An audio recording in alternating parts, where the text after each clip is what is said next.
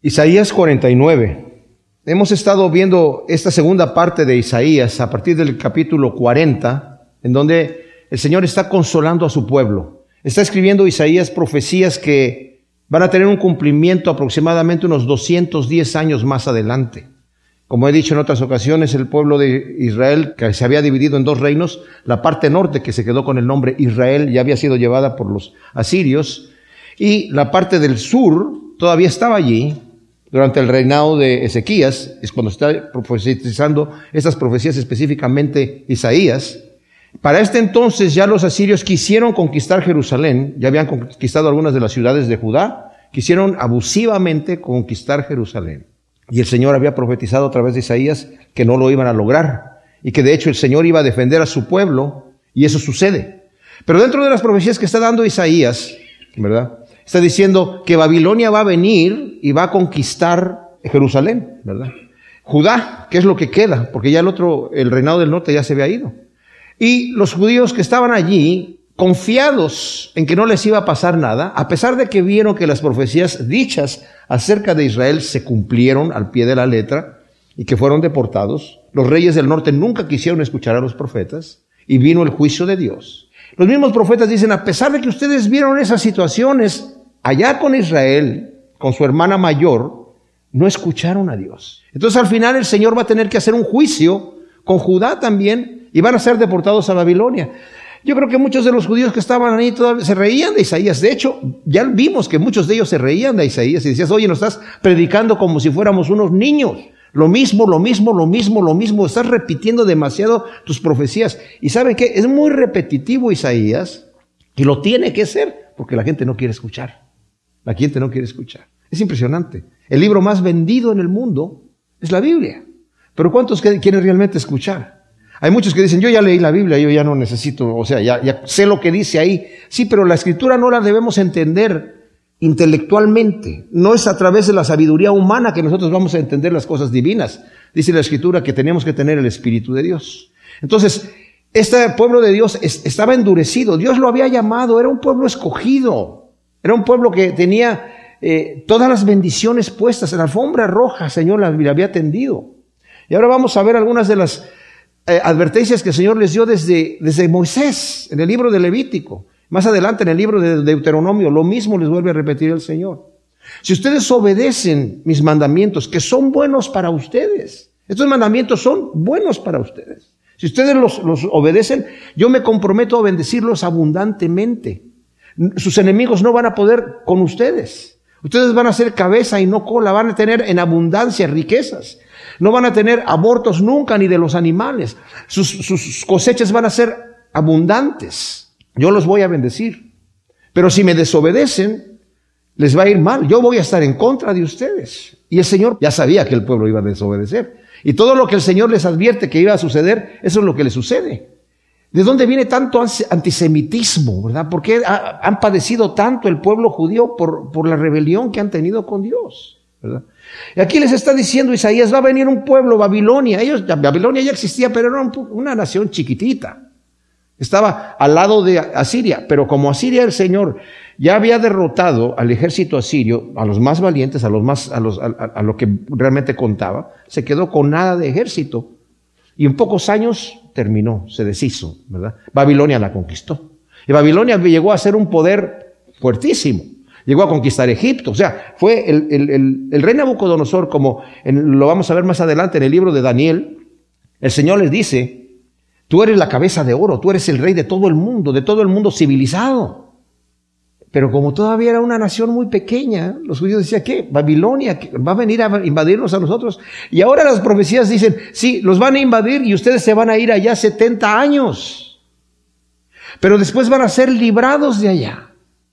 O sea, como que les entraba por un oído y les salía por el otro. Es como cuando nosotros estamos tratando de explicarle a la gente que va a venir un periodo de gran tribulación en la tierra, va a venir el juicio de Dios a la tierra. La gente se burla de nosotros cuando decimos esas cosas y que nosotros vamos a después, el Señor va a recoger a los suyos y vamos a estar con el, Señor en, en, la gloria. Y dicen ustedes, los cristianos tienen su, su, su, su pastel en el cielo, tienen su vida allá en el cielo. O sea, como, no, nosotros somos prácticos aquí en la tierra también. Nosotros gozamos de las bendiciones de Dios desde aquí.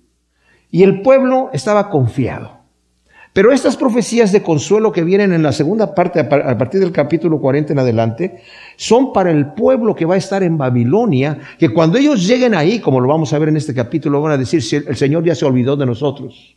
Yahvé se olvidó de nosotros. Ya nos desechó por, por pecadores. Pero ¿saben qué? Y fue duro para ellos, porque imagínense 70 años, pues toda una generación allá. Gente que nació y murió ahí en Babilonia. Pero al final van a escuchar. También vemos un sector a partir de este capítulo 49, en donde más específicamente nos va a estar hablando, sobre todo hasta el capítulo 53 por lo menos, acerca del siervo de Dios. Va a intercalar ciertas profecías acerca de, de Israel, pero nos está hablando acerca del siervo de Yahvé, hablando, profetizando acerca del Mesías. Y es impresionante cómo al pie de la letra las cosas que dice ahí se cumplieron en Cristo Jesús. Yo no entiendo cómo el pueblo judío rechaza al Mesías, al Cristo Jesús, ¿verdad? Sabiendo que las profecías que están escritas en el Antiguo Testamento se cumplen perfectamente en él, ¿verdad? Pero bueno, vamos a ver cómo nos lo dice aquí. Ahora, esta profecía se aplica principalmente al siervo Mesías, porque está hablando acerca del, siervo de Yahvé, ¿verdad? Pero también se, se aplica al siervo Israel. Y también al siervo Isaías. También se le aplica a Jeremías y también se le aplica a Pablo. Esta es una profecía que es aplicable en muchas formas. Y les voy a decir una cosa que les debe dar gozo. a mí me da gozo estas cosas, ¿verdad? A veces uno abre la Biblia y aunque la profecía o la, o la escritura está dirigida a otra persona, parece como que el versículo le salta a uno y si uno siente que el Señor le está hablando a uno, ¿verdad? ¿Les ha pasado eso? Donde dice uno, wow, ya, si uno lee el contexto, dice, ah, no, pero es que esto era para fulano o esto era para perengano, pero yo me lo quiero apropiar. Y nos lo podemos apropiar porque el Señor así es. Y vamos a dar varios ejemplos aquí que cómo las profecías se, se cumplen de diferente manera en unas formas que, que a veces son sorprendentes. Entonces, como dije, el siervo al que se va a referir aquí, principalmente es al Mesías, pero también al siervo Israel, y también al, se, se le aplica a Isaías mismo que está hablando de sí mismo y también lo vemos más adelante experimentado, no profetizado así literalmente de Jeremías, pero experimentado por Jeremías, experimentado por Pablo, en algunas de las cosas que vamos a ver. Entonces el llamado es a las costas y a los pueblos lejanos, a los gentiles, que es en la primera parte donde dice, oídme costas y atender pueblos lejanos. En Efesios vimos que cuando estamos estudiando Efesios, que dice que el Señor vino a unir a los dos pueblos, a los que estaban lejos y a los que están cerca, refiriéndose a los que están cerca, a los judíos, y los que están lejos, los gentiles, ¿verdad? Y aquí está el Señor dando esta profecía, imagínense ustedes, lo está hablando al, al resto del mundo, al mundo gentil. Ya el Señor había estado dando profecías al pueblo de Israel, como he mencionado, Ha dado profecías acerca de Babilonia, acerca de Asiria, acerca de los otros reinos de Egipto, etcétera, pero ahora está haciendo un llamado a todo, a todas las costas, a, a, todos los, los, pueblos lejanos, para profetizar acerca del siervo de Yahvé. Dice, Yahvé me llamó desde el vientre, desde las entrañas de mi madre, tuvo en memoria mi nombre. O sea, a Cristo. En Mateo del 1 capítulo 1 del 18 al 23 vemos la narración de cómo nació el Señor. Y nos menciona allí que estando eh, desposado José con María, el desposamiento era un periodo de un año en esa época, anterior al matrimonio, en donde ya se había planeado el matrimonio. Muchos de estos matrimonios los planeaban desde que estaban niños, ¿verdad? Las personas. Eh, y poco antes de, bueno, un año antes de que se celebrara la boda, era el tiempo del desposamiento. No vivían juntos, no tenían relaciones maritales, pero salían, ¿verdad? Juntos con una persona que los acompañara, ¿verdad? Para conocerse bien. Podían romper la relación si es que de repente decía el hombre o la mujer, no, pues, esta persona no me gusta para nada, no, no, no, somos compatibles y esto no va a funcionar. Tenían que hacer un, un acta de divorcio, aunque todavía no estaban casados, para hacer esto. Durante ese periodo de desposamiento de José y María, de repente María se le aparece el ángel y le dice que va a concebir del Espíritu Santo. Y ella dijo, he aquí a tu sierva. Y cuando le dice eso, podemos entender que en ese mismo momento ella concibe. Y se va de viaje a visitar a su prima, tres meses, a la región de Judá. Y cuando regresa a, Belén nuevamente, también en Judá, José la encuentra ya embarazada de tres meses y dice, pensaba que la iba a dejar. Entonces pensando, dice la Biblia, era un varón justo, no, no, no quería que, que la gente supiera, no, que, que, que, que ella había, según él pensó, me fue infiel.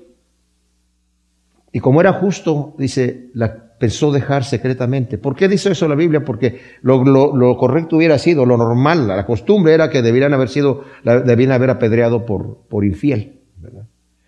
Y se le aparece el ángel a José en sueños y le dice, José, no temas tomar a tu mujer, porque lo que está en su vientre es del Espíritu Santo.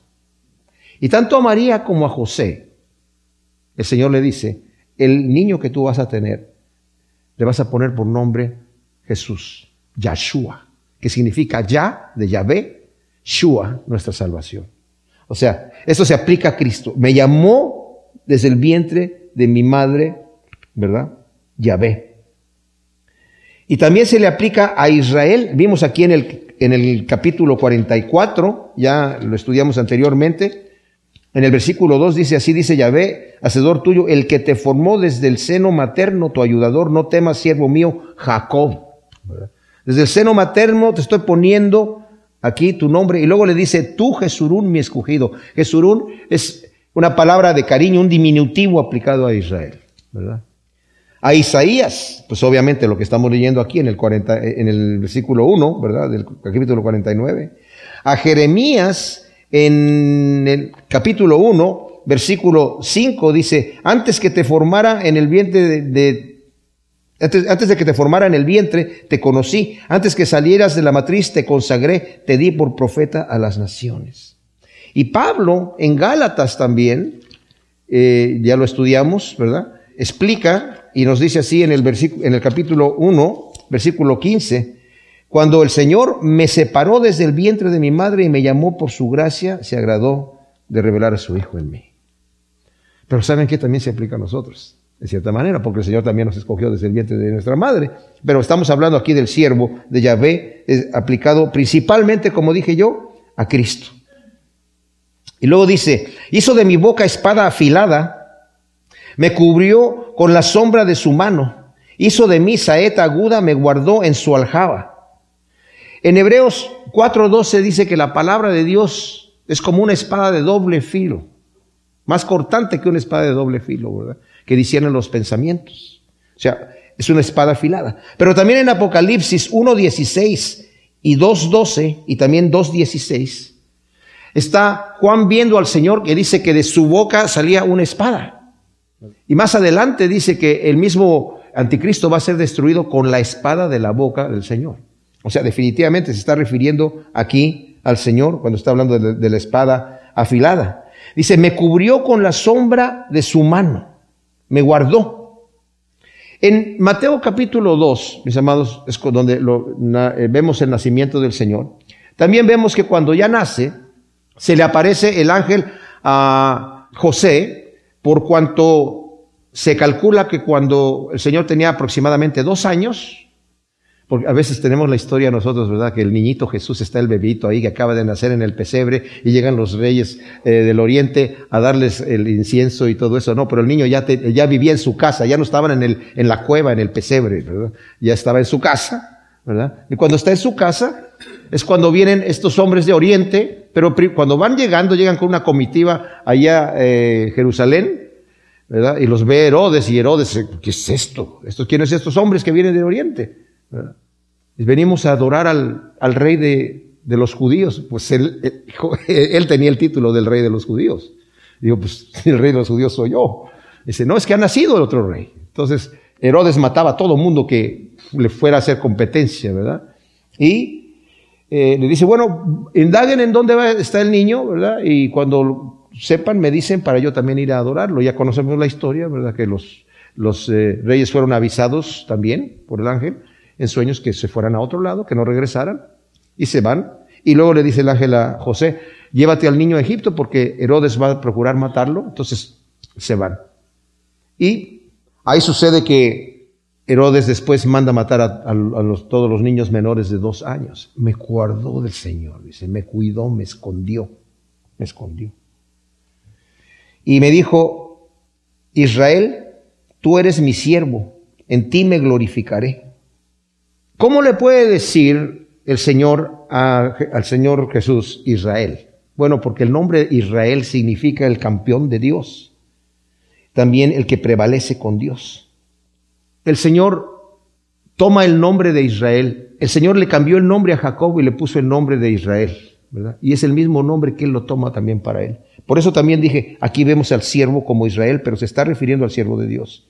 Mientras yo me decía, en vano me he fatigado, en viento y en nada he gastado mis fuerzas. En realidad mi causa estaba siendo defendida por Yahvé.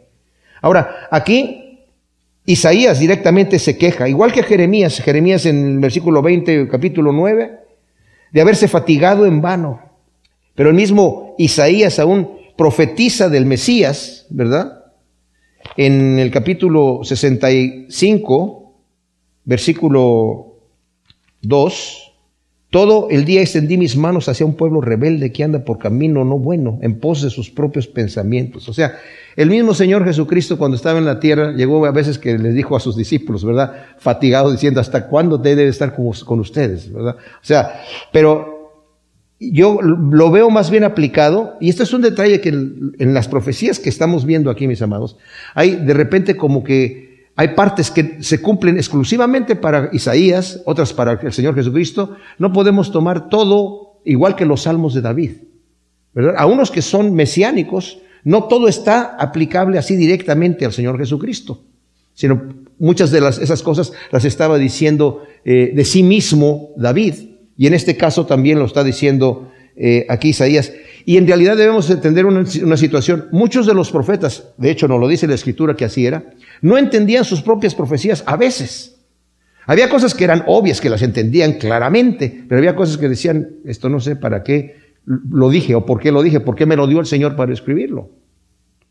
Y por eso dije yo que a veces están, cuando leemos el capítulo 61 de Isaías, cuando el Señor empieza a leer esa porción de Isaías en Nazaret, se para en un lugar a medio versículo, ¿verdad? Porque esa segunda parte, el día de venganza de Jehová, es el día de la tribulación que todavía no llega. Entonces el Señor viene primeramente a, cumplir la primera parte, a dar libertad a los cautivos, a darle vista a los ciegos, ¿verdad? Etcétera. Pero no el día de venganza todavía. Entonces, eh, nos puede confundir un poco, pero espero que no nos confunda Isaías aquí en estas cosas, ¿verdad? Sino más bien que, que podamos entender que hay, ciertas cosas se aplican. No obstante, se cumple su propósito y da recompensa a su siervo, dice aquí. Vemos nosotros que en Filipenses nos dice, capítulo 2, que el Señor cumple el propósito del Señor Jesús, que se hizo siervo, ¿verdad? Se hizo siervo y dice, por lo cual Dios también lo exaltó hasta lo sumo y le dio nombre que es sobre todo nombre para que en el nombre de Jesús se doble toda rodilla de los que están en los cielos y en la tierra y debajo de la tierra y toda lengua confiese que Jesús es el Mesías para la gloria de Dios Padre. Esto lo podemos aplicar a nosotros, mis amigos, a mis amados, en este sentido. Muchas veces estamos trabajando en la obra del ministerio y estamos diciendo, me estoy fatigando en vano. ¿Cuántas veces hacemos esfuerzos para predicar el Evangelio, para alcanzar gente para Cristo? Y de repente vemos que no hay fruto. A mí me ha pasado muchísimas veces y hasta casi me he quejado con el Señor. O, simplemente digo, las personas que estuvieron trabajando conmigo no hicieron su trabajo. Estuvimos predicando y no hubo seguimiento, no, no, no, no, no, no se organizó la cosa bien. Perdimos nuestro tiempo. Una vez en Costa Rica, yo fui hace muchos años de Costa Rica, como en el 83 me parece. Estuvimos predicando por todos lados, dando conciertos y se convertía muchísima gente, muchos jóvenes. Y yo de repente digo, bueno, estábamos trabajando con un misionero, digo, oye, eh, no se está haciendo ningún seguimiento. Eh, le digo al misionero, ¿y en dónde, dónde se reúnen? En mi casa. Pues vamos a hacer unos folletitos con tu dirección para que dársela a los jóvenes. No, yo no quiero que estos jóvenes se vayan a venir a mi casa. Bueno, entonces vamos a hacer, para poner tu teléfono para que por lo menos te llamen. No, yo no quiero que esta gente tenga mi teléfono. Dije yo, pues estamos haciendo, ¿qué estamos haciendo aquí? Todo un mes predicando y todos los días que salíamos aceptaban al Señor unos 200, 300 personas. Yo me regresé acá a California, dije, trabajo y esfuerzo, dinero perdido para nada. Regresé 14 años más adelante. Estábamos en un evento musical, estaban presentando diferentes músicos y de repente dicen, ahora queremos presentar a una persona que ha cambiado aquí, es una gran obra aquí en, en, en Costa Rica, ¿verdad? Que su ministerio tuvo un fruto tal que se levantaron pastores, se levantaron diferentes eh, siervos, eh, eh, dueños de radios cristianas, empresarios cristianos, gente, mucha gente conoció al Señor. Y yo dije, ¿a quién van a presentar? Y me presentan a mí. ¿Y saben qué? No para gloria mía, porque no fue mira mi gloria. El Señor me dijo, así era, me dio dos bofetadas, ¿verdad? Tú cállate. Uno siembra, otro riega, yo doy el crecimiento. Tú hiciste tu trabajo y te quedaste ahí. Así que no nos, no nos cansemos de predicar la palabra y de hacer las cosas a las cuales el Señor nos llama a hacer. Tal vez le llamamos a una persona que no respondió correctamente, pero ahí está la semilla. Y dice aquí, yo estaba diciendo, me he fatigado, en viento me he gastado, pero en realidad mi causa estaba siendo defendida por Yahvé. Mi recompensa estaba con Dios. Qué hermoso versículo, ¿verdad? Y luego dice el versículo 5. Ahora pues, Yahvé, que me formó desde el vientre como siervo suyo para que le trajera a Jacob y le reuniera a Israel. Tanto así me ha honrado Yahvé y mi Dios ha sido mi fortaleza. Dice así, cosa muy liviana es que seas mi siervo y restablezcas las tribus de Jacob y restaures el remanente de Israel. He aquí, yo te pongo por luz de los gentiles para que mi salvación alcance los confines de la tierra. Así dice Yahvé el Redentor y el Santo de Israel, al despreciado de los hombres, al aborrecido de los gentiles, al esclavo de los tiranos, reyes te verán y, se levantarán, príncipes se postrarán a causa de Yahvé que es fiel, el Santo de Israel que te escogió. Y ya vimos aquí, esto definitivamente es para el, para, el Mesías. Vimos que eh, eh, cuando lo tomó Simeón en el templo, y vio al niño que lo llevaban allí para presentarlo, dijo, este va a ser luz para los gentiles. Y después que profetizó todo lo que iba a hacer, dice, Señor, ahora ya puedes dejar ir tu siervo en paz, porque mis ojos han visto la salvación de, Dios. Pablo y Bernabé también usan esta escritura en Hechos 13:46, cuando llegan a Antioquía de Pisidia y Reciben el Evangelio mucha gente, los judíos tienen muchos celos y levantan a la, en contra de, ellos a muchas personas y de repente los principales de la ciudad los sacan de la ciudad y los echan de la ciudad y ellos sacuden los pies, el, polvo de sus pies y dicen, nos vamos a los gentiles porque el Señor así lo ha escrito, que ser, tú vas a ser, y justamente cita este, este, este texto aquí, ¿verdad? Vas a ser luz de los gentiles y salvación hasta los confines de la tierra. Y también el siervo Mesías, habiendo sido rechazado por los judíos, muerto y resucitado, permanece a la diestra del Padre y ante él, como acabamos de leer en Filipenses, se va a doblar toda rodilla y toda lengua va a confesar que Jesucristo es el Señor para la gloria de Dios Padre. Luego en el versículo 8 del capítulo 49, aquí Isaías pasa a otro tema. Acabamos de leer la profecía, primera parte de este capítulo, hasta el versículo 1 al 7, refiriéndose principalmente a Cristo Jesús. Es aplicable, Pablo, como ya leímos, Pablo aplica algunas de estas escrituras para él mismo y también vimos que es aplicable a Israel y es aplicable incluso al mismo Isaías y también a Jeremías. Y ahora, en esta porción de aquí, él entra en el tema de la consolación. Como dijimos desde el capítulo 40, cambia de tema completamente de Isaías y empieza a escribir profecías para un pueblo que va a estar en Babilonia. Van a estar allá. Esas profecías la gente en el momento no las entendía porque no eran para ellos en ese momento. El pueblo de Israel va a ser llevado a Babilonia por su rebeldía. Y estando allá se van a desesperar. Y van a decir, ahora el Señor ya nos ha olvidado, ahora ya no tenemos remedio. Pero como vamos a ver, el Señor les advirtió. Dice el versículo 8, así dice Yahvé, en tiempo aceptable te respondí, en el día de salvación te ayudé. Te guardaré y te daré por pacto al pueblo para que le restaures la tierra y repartas las heredades asoladas. Para que digas a los cautivos, salid, y a los que están en tinieblas, venid a la luz. Aún por los caminos podrán pastar, y por todas las duras tendrán pastizales, no tendrán hambre ni sed, ni los herirá el calor abrasador, ni el sol, porque los conduce el que los compadece, los guía a manantiales de agua. O sea, el Señor le está hablando, mis amados, dice, en tiempo aceptable y en día de salvación, que obviamente se refiere a la liberación del cautiverio babilónico. Esta profecía principalmente, directamente, su primera aplicación es a la gente que está allá, Dice, estoy escuchando tu clamor y en día aceptable te estoy liberando.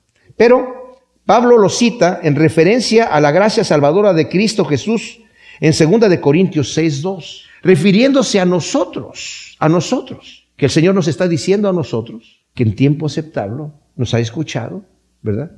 Y en el día de salvación. O sea, nosotros no hemos venido al Señor porque nosotros venimos al Señor, por nuestro deseo. El Señor nos trajo hacia Él.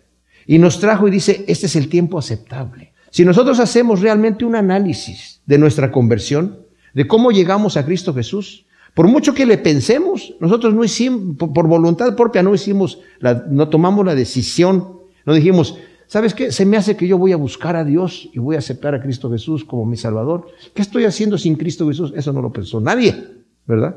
Sino el Señor nos atrajo. Y ya una vez que nos atrajo, nos abrió los ojos y nos abrió el corazón. Es una cosa maravillosa lo que Dios ha hecho, ¿verdad? Lo que Dios ha hecho, lo ha hecho de esa manera.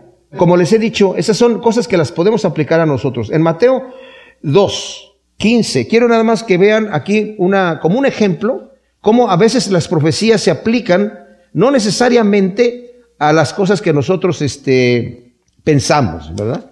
O sea, como el Señor se le aparece a José para decirle que se vaya a Egipto, porque Herodes va a andar persiguiendo al niño para matarlo, ¿verdad? Y en el versículo 15 dice, eh, en versículo 14 dice, se levantó pues José, tomó de noche al niño y a su madre y se fue a Egipto. Allá se quedó hasta la muerte de Herodes para que se cumpliera lo dicho por el Señor mediante el profeta cuando dijo, de Egipto llamé a mi hijo. Esa profecía está principalmente aplicada a Israel.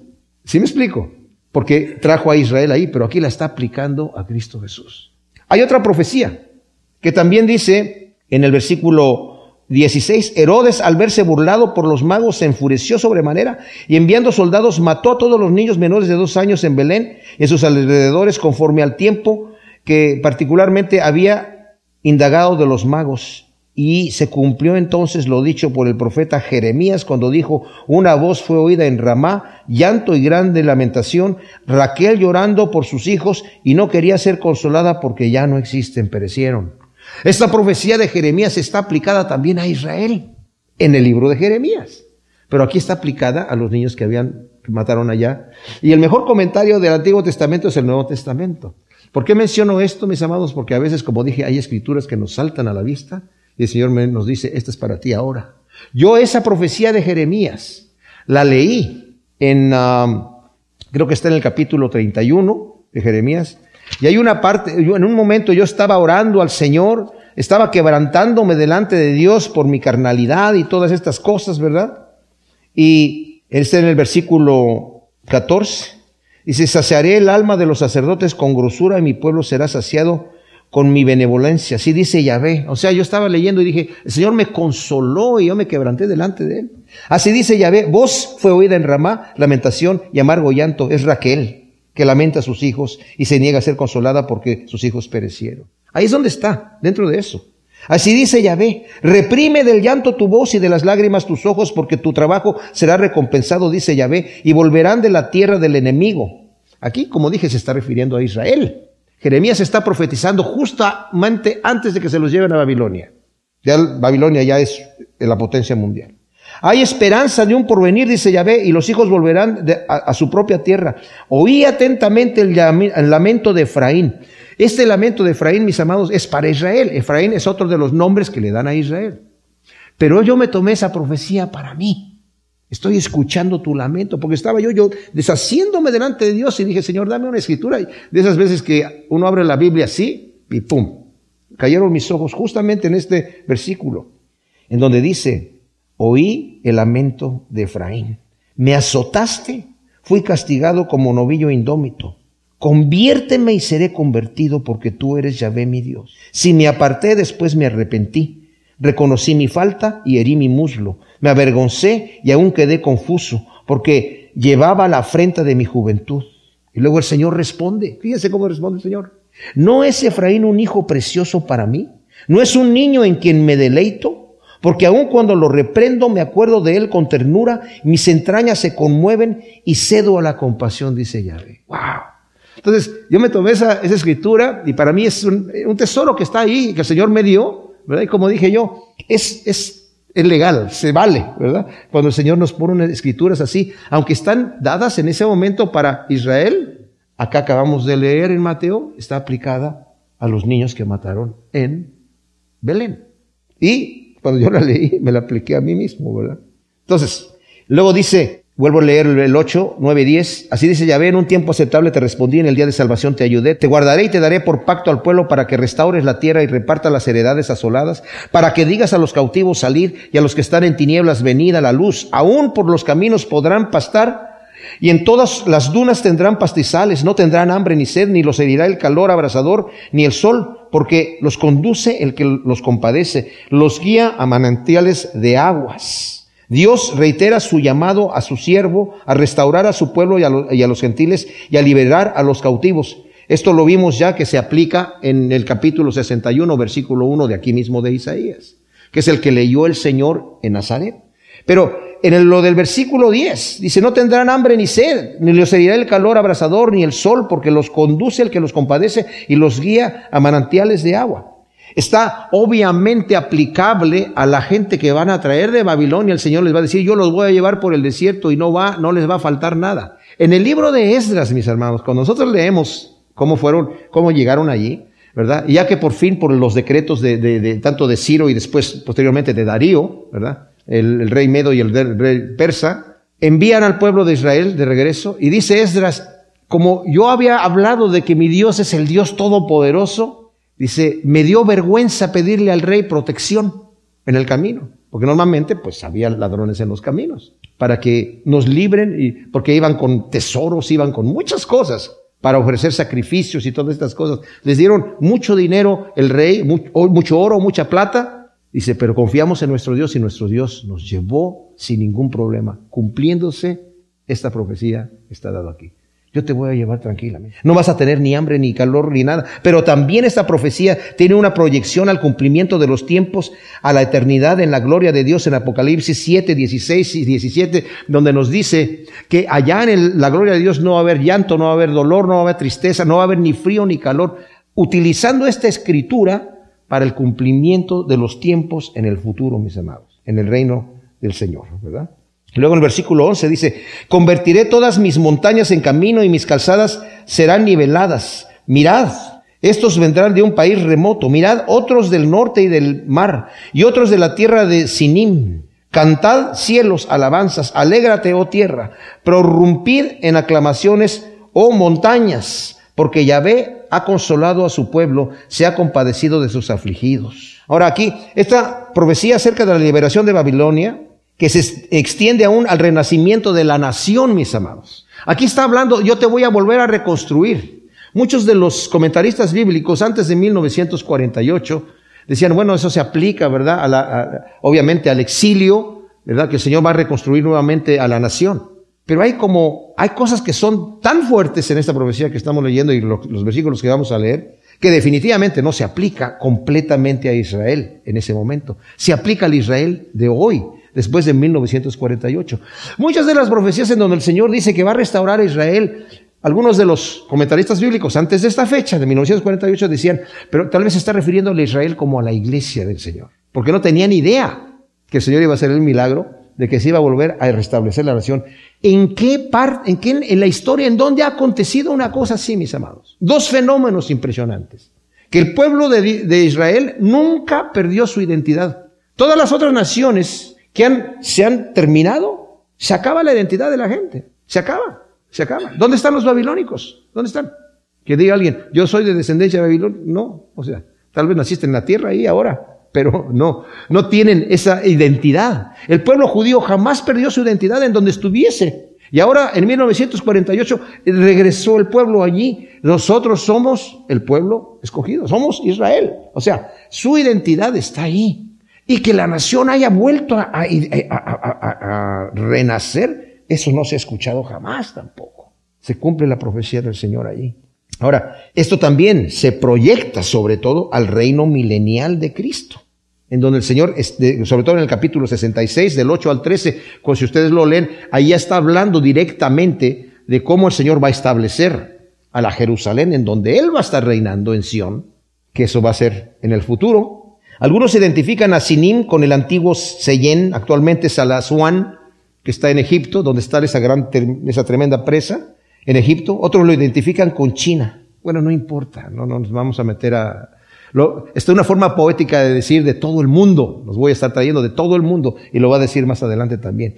Yahvé anima a su pueblo a regocijarse en la futura liberación, así como nosotros nos gozamos en la esperanza del reino de Dios. En Romanos 5, de 2 al 4, mis amados, hay una escritura muy tremenda en donde Pablo nos está hablando acerca de la esperanza viva que nosotros tenemos en Cristo Jesús y nos dice, por tanto, habiendo sido declarados justos por la fe, tenemos paz ante Dios mediante nuestro Señor Jesucristo, por medio de quien también hemos obtenido derecho de entrada a esta gracia, en la cual estamos firmes y nos gloriamos en la esperanza de la gloria de Dios. Y no solo esto, sino que hasta nos gloriamos en las tribulaciones, sabiendo que la tribulación produce constancia. O sea, nos, gozamos en las, en las, tribulaciones porque tenemos una esperanza de una gloria eterna y el Señor nos está fortaleciendo a través de las tribulaciones que estamos teniendo aquí. Son ejercicios espirituales que nos están fortaleciendo espiritualmente.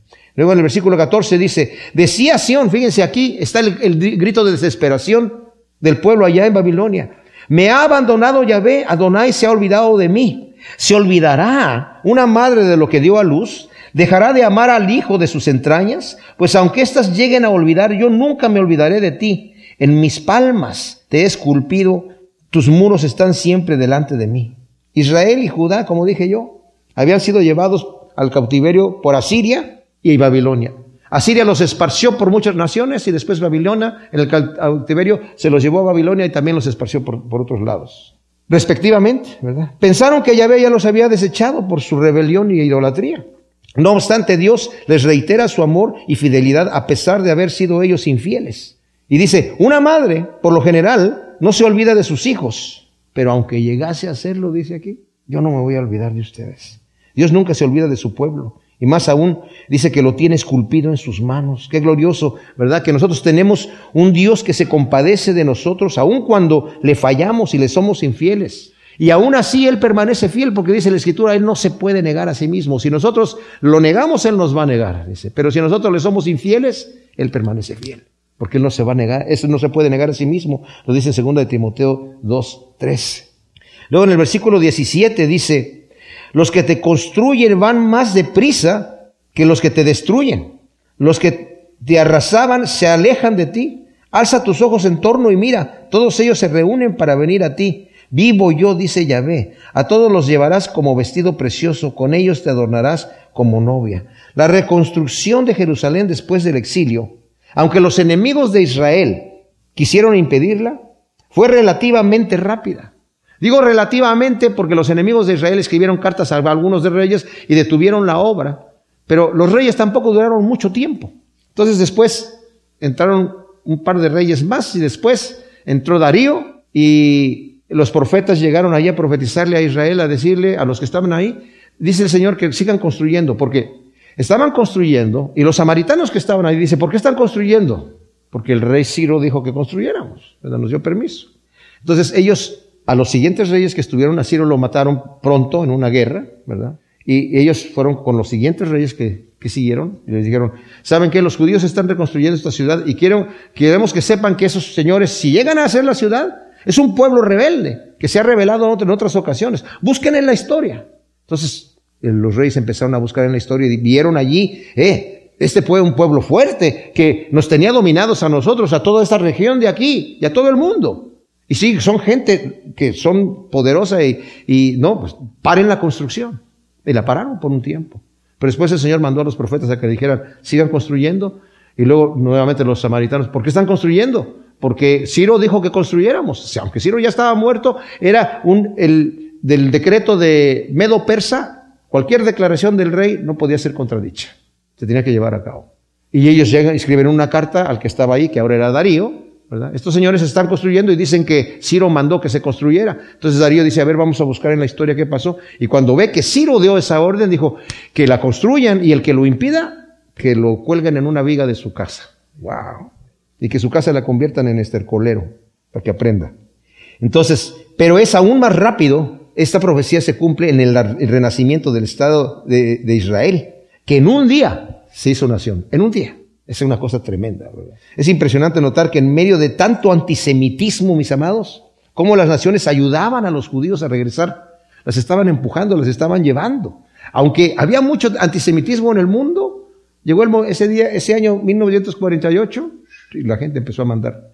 Entonces fue una cosa tremenda. Luego versículo 19 dice, porque tu tierra devastada, arruinada y desierta resultará estrecha para tus moradores, mientras que tus destructores estarán lejos los hijos que dabas por perdidos te dirán de nuevo, mi lugar es estrecho, hazme sitio para habitar. ¿Cómo está en este momento Palestina, donde está viviendo ahí Israel? Pues les queda chico, ¿verdad? Ellos llegaron ahí, compraron el territorio legalmente, mis amados, y se los vendieron riéndose los palestinos. Dijeron, no, pues esos tipos. Les vendieron pantanos y les vendieron desierto y les vendieron cerros todos pelados que no tenían árboles ni nada, pura roca. Y se fueron riendo al banco estos señores. Y los judíos secaron los pantanos con eucaliptos y plantaron, el Señor les dio sabiduría para plantar los desiertos, eh, inventando el riego de goteo. Y las mujeres rompieron rocas en los cerros, ¿verdad? Con agua y con estacas con madera, haciendo hoyitos, y con un hilo goteaba, bajaba el agua, la gotita a, la, otra estaca, se hinchaba la, la, madera y rompía la, la roca y salía la tierra, sembraron los árboles, rompieron las rocas, y ahora es un paraíso. Y ahora los otros palestinos dicen, ah, ahora sí queremos nuestro territorio. Y han tenido guerras para quitarles territorio. Y los judíos están diciendo, nuestro lugar es estrecho. Se está cumpliendo esta, esta, esta profecía ahí, en ese momento. Fíjense, Israel, hay actualmente en Israel seis y medio millones de judíos. Aquí en Estados Unidos se calcula que hay entre 5.7 y 6.8 millones. O sea, en realidad es casi la misma cantidad que hay allá. Y si les queda estrecho el lugar allí. Además que siempre están teniendo todas este, estas guerras constantemente. Entonces dice el versículo 21, y te preguntarás, ¿quién me parió a estos? Yo que estaba sin hijos y estéril, ¿quién me los ha criado? Yo que me había quedado sola, ¿de dónde vienen estos? Así dice Adonai Yahvé. He aquí, con mi mano hago seña a las naciones y alzo mi estandarte a los pueblos para que traigan a tus hijos en brazos, para que tus hijas sean llevadas al hombro y sus reyes sean tus ayos y sus princesas tus nodrizas rostro en tierra te darán homenaje, lamerán el polvo de tus pies y sabrás que yo soy Yahvé y que los que esperaban en mí no serán avergonzados. El pueblo de Israel fue dispersado entre las naciones, como dije, tanto en las deportaciones de Asiria y Babilonia, como después de la destrucción de Jerusalén en el año 70 después de Cristo por Tito. Pero a pesar de eso, Dios los ha vuelto a reunir como prometió. Esa promesa la pueden leer en Levítico 26 del 40 al 45 en donde el Señor dice, yo los voy a echar de la tierra porque ustedes no van a dejar, ya les está profetizando, no van a dejar descansar la tierra, yo los voy a echar a otra nación, pero no se preocupen porque yo los voy a volver a regresar a ese lugar. ¿Sí, imagínense, desde que les está advirtiendo en todo, en todo el capítulo 26 del Levítico es donde están esa escritura que les estoy diciendo, el Señor dice, si tú cumples los mandamientos, yo te voy a bendecir así. Pero si no los cumples, te va a pasar todo esto.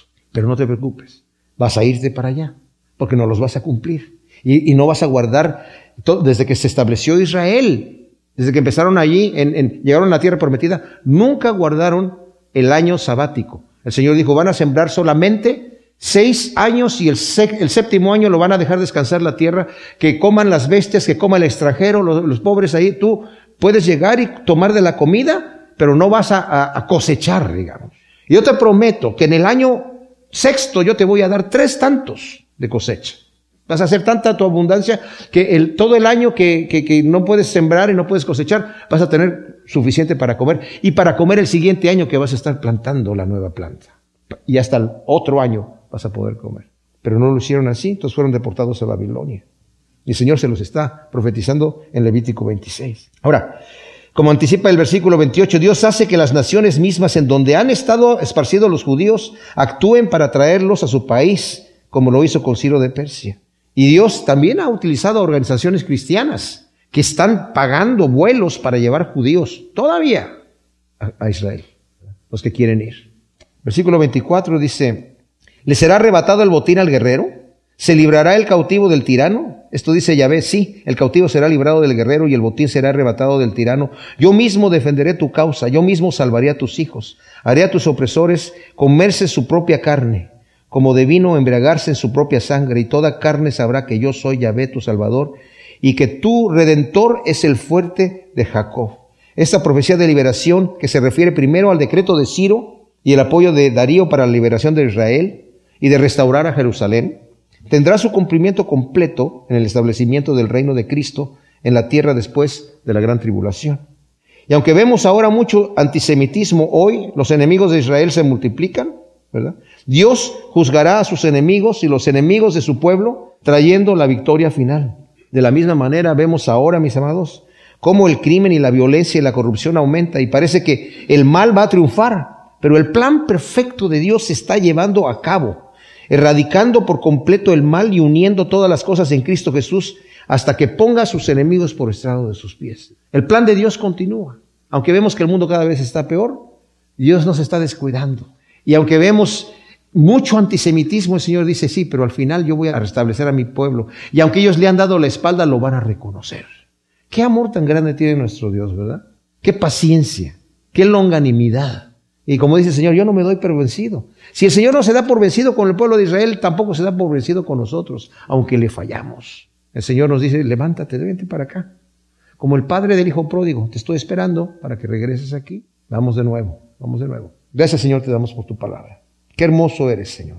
Qué hermoso eres. Bendito sea tu nombre. Ciertamente, Señor, tu amor es infinito. Y te pedimos, Señor, que nos ayudes a descansarnos, Señor, en tus brazos a descansarnos en tu voluntad, a ser pacientes y saber que tú tienes un tiempo perfecto para todas las cosas. Que no nos desesperemos como desesperaba el pueblo, diciendo, el Señor nos ha olvidado, porque tú nunca nos olvidarás, Señor. Dices que estarás con nosotros hasta el fin del mundo, Señor. Te damos muchas gracias, Señor, por tu fidelidad y por tu amor en el nombre de Cristo. Amén.